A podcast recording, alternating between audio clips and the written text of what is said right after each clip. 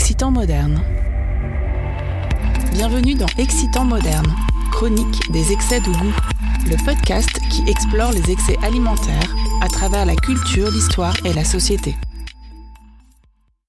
Hook ou la revanche du capitaine Crochet, film fantastique de Spielberg sorti en 1991. Voyons cette scène de festin imaginaire est vraiment mémorable. Dans ce monde magique où l'imagination règne en maître, Peter et les enfants sont confrontés à des assiettes vides, mais leur créativité transforme le repas en une fête somptueuse. Cette séquence de festin imaginaire nous montre Peter et les enfants face à des assiettes vides, ils ont faim. Mais grâce à leur imagination se produit un festin parfait, avec abondance de volailles et autres viandes fumantes, ainsi qu'une étrange pâte multicolore qui donne étrangement envie. S'ensuit une bataille de nourriture entre les enfants et Peter. C'est un rappel charmant du pouvoir de l'imagination, même lorsqu'il s'agit de combler une simple faim. Cette séquence m'a inspiré la chronique d'aujourd'hui. Pourquoi les rayons de nos épiceries se trouvent parfois vides de certains produits et ainsi ne parviennent donc pas jusqu'à nos assiettes? C'est ce qu'on appelle les pénuries alimentaires. Et ça n'est pas le fait de notre imagination. Moutarde, houmous, riz, huile d'olive, blé, c'est comme si la liste des produits en rupture de stock ne finissait jamais. Mais tu sais quoi? Chaque pénurie a sa propre petite histoire. Mais d'où viennent les pénuries alimentaires Excitant moderne. Bonjour. Bonjour. Alors ça, ça c'est le dessert. Ah non. Monsieur, je voudrais savoir comment vous vous nourrissez à midi. À la gamelle. Est-ce que vous prenez un blanc, un rouge Vous me laissez choisir. Dans le mélange, le mélange artichaut topinambour est fantastique. On mange pour se nourrir, pour connaître et pour communiquer. Bienvenue dans Excitant moderne, chronique des excès de goût le podcast qui explore les excès alimentaires à travers la culture, l'histoire et la société. Si on regarde dans le rétro, on peut voir que les pénuries alimentaires, c'est pas un truc nouveau en France. Ça fait partie de notre histoire depuis le 19e, 20e siècle, et même aujourd'hui, on n'est pas à l'abri de ces crises, avec ce qui se passe par exemple entre la Russie et l'Ukraine. Le conflit là-bas perturbe les agriculteurs et bloque les exportations, et ça pourrait bien déclencher une crise alimentaire à l'échelle mondiale. La faim peut toucher plein de pays qui dépendent du blé ukrainien. L'Ukraine, c'est le pays qui fournit presque la moitié du blé pour le programme alimentaire mondial. Donc, oublie l'idée que les pénuries, c'est du passé. Elles sont toujours d'actualité. Maintenant, il faut bien se poser la question d'où viennent ces pénuries? Les raisons sont variées. Le truc commun, c'est que ça finit toujours par causer la même misère, mais les origines, c'est autre chose. Tu vois, les aléas climatiques ont souvent leur mot à dire. On parle de sécheresse, d'excès de pluie, de gel, d'été froid et humide, de cyclones et j'en passe. Tout ça, ça peut vraiment foutre en l'air les récoltes. Les agriculteurs en bavent et nous, on se retrouve avec des rayons vides au supermarché. C'est comme si la météo avait un sacré pouvoir sur nos assiettes. C'est dingue comment ces pénuries alimentaires peuvent venir frapper à notre porte pour toutes sortes de raisons. Prends la moutarde par exemple. Tu n'aurais jamais cru que la moutarde pouvait être en rupture de stock, hein Mais oui, ça arrive au Canada, il y a eu une sécheresse euh, historique à l'été 2021. Et ça a créé un sacré bazar dans la production de graines de moutarde. Le Canada, c'est le pays qui fournit 80% des graines de moutarde dans le monde. Alors forcément, quand il y a un pépin là-bas, on le ressent partout. En un an seulement, entre avril 2021 et avril 2022, le prix des graines de moutarde a été multiplié par 5. Ça fait réfléchir, hein Et regarde en Italie. Ils ont eu la pire sécheresse qu'ils aient connue en 50 ans ça a fait grimper en flèche le prix de certains produits comme le riz et les tomates. On parle d'une augmentation de 50%. Et en plus, 30% de leur production agricole nationale est en danger. C'est une sacrée galère. Tout ça pour dire que les pénuries alimentaires, ce n'est pas un truc à prendre à la légère. Ça peut vraiment impacter nos vies et nos assiettes, même pour des trucs auxquels on ne pense pas trop comme la moutarde. On pourrait croire que la libération à la fin de la Seconde Guerre mondiale aurait signifié un retour à la normale. Mais en réalité, ça n'a pas été aussi simple que ça la vie quotidienne n'a pas connu une rupture fondamentale comme on l'espérait. Au contraire, les contraintes et les restrictions économiques sont restées bien en place pendant plusieurs années. Pour te donner un exemple concret, certains produits alimentaires avaient des rations officielles en 1945 qui étaient même inférieures à celles de la période de l'occupation. Et dans ces conditions, le marché noir et les trafics de tout genre ont continué à prospérer après la libération.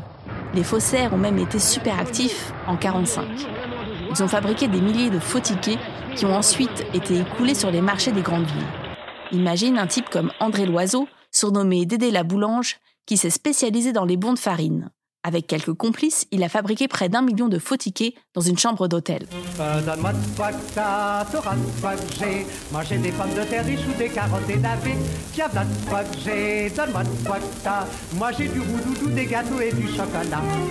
Pour essayer de calmer une opinion publique qui critiquait sévèrement le maintien du rationnement, les autorités ont parfois pris des décisions un peu hâtives pour permettre la vente libre de certains produits. Par exemple, en août 45, le ministre du Ravitaillement, Christian Pinault, a annoncé la suppression de la carte de pain. Les gens ont accueilli cette nouvelle avec joie, mais ça a tourné au fiasco. Le retour à la liberté pour le pain n'a duré que deux mois environ, et la carte de pain a été rétablie. En plus, la ration de pain a dû être réduite de 300 grammes, moins que ce qui était disponible avant l'expérience de vente libre. Les gens ont mal compris cette fausse manœuvre et ont accusé le gouvernement de ne pas tenir ses promesses, provoquant d'importantes protestations dans tout le pays. Dans ce supermarché, les rayons sont pleins. Aucun produit n'est en rupture de stock.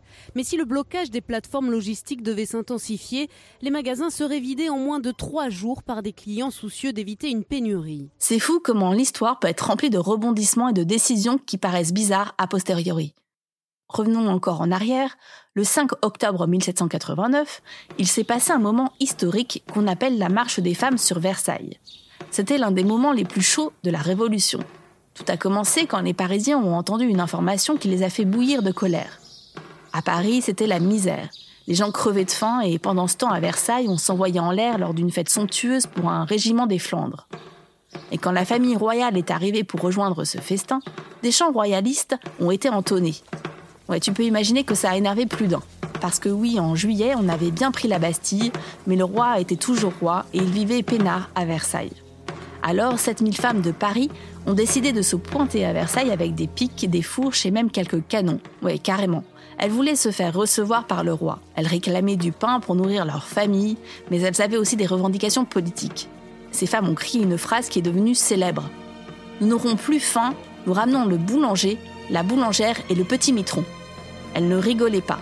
Elles voulaient des résultats et elles étaient prêtes à tout pour les obtenir. Les auteurs du XVIIe siècle comme La Bruyère savaient bien pointer du doigt les comportements sociaux de leur époque. Gnaton, ce personnage qui l'évoque dans les caractères, est un vrai spécimen, un sacré cas. Il se comporte à table de manière vraiment impolie et égoïste, sans se soucier des autres convives. La Bruyère écrit Il ne se sert à table que de ses mains. Il manie les viandes, les remanie, démembre, déchire, et en use de manière qu'il faut que les conviés, s'ils veulent manger, mangent ses restes. Il ne leur épargnait aucune de ces malpropretés dégoûtantes, capables d'ôter l'appétit aux plus affamés.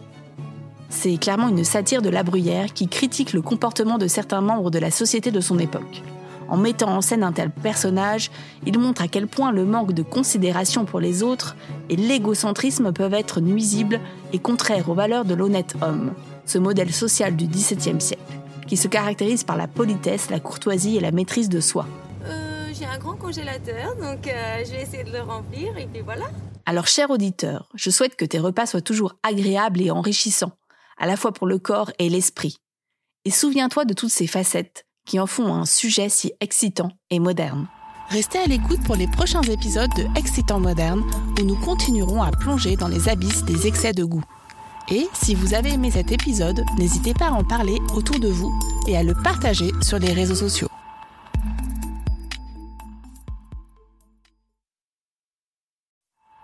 Restez à l'écoute pour les prochains épisodes de Excitant Moderne où nous continuerons à plonger dans les abysses des excès de goût.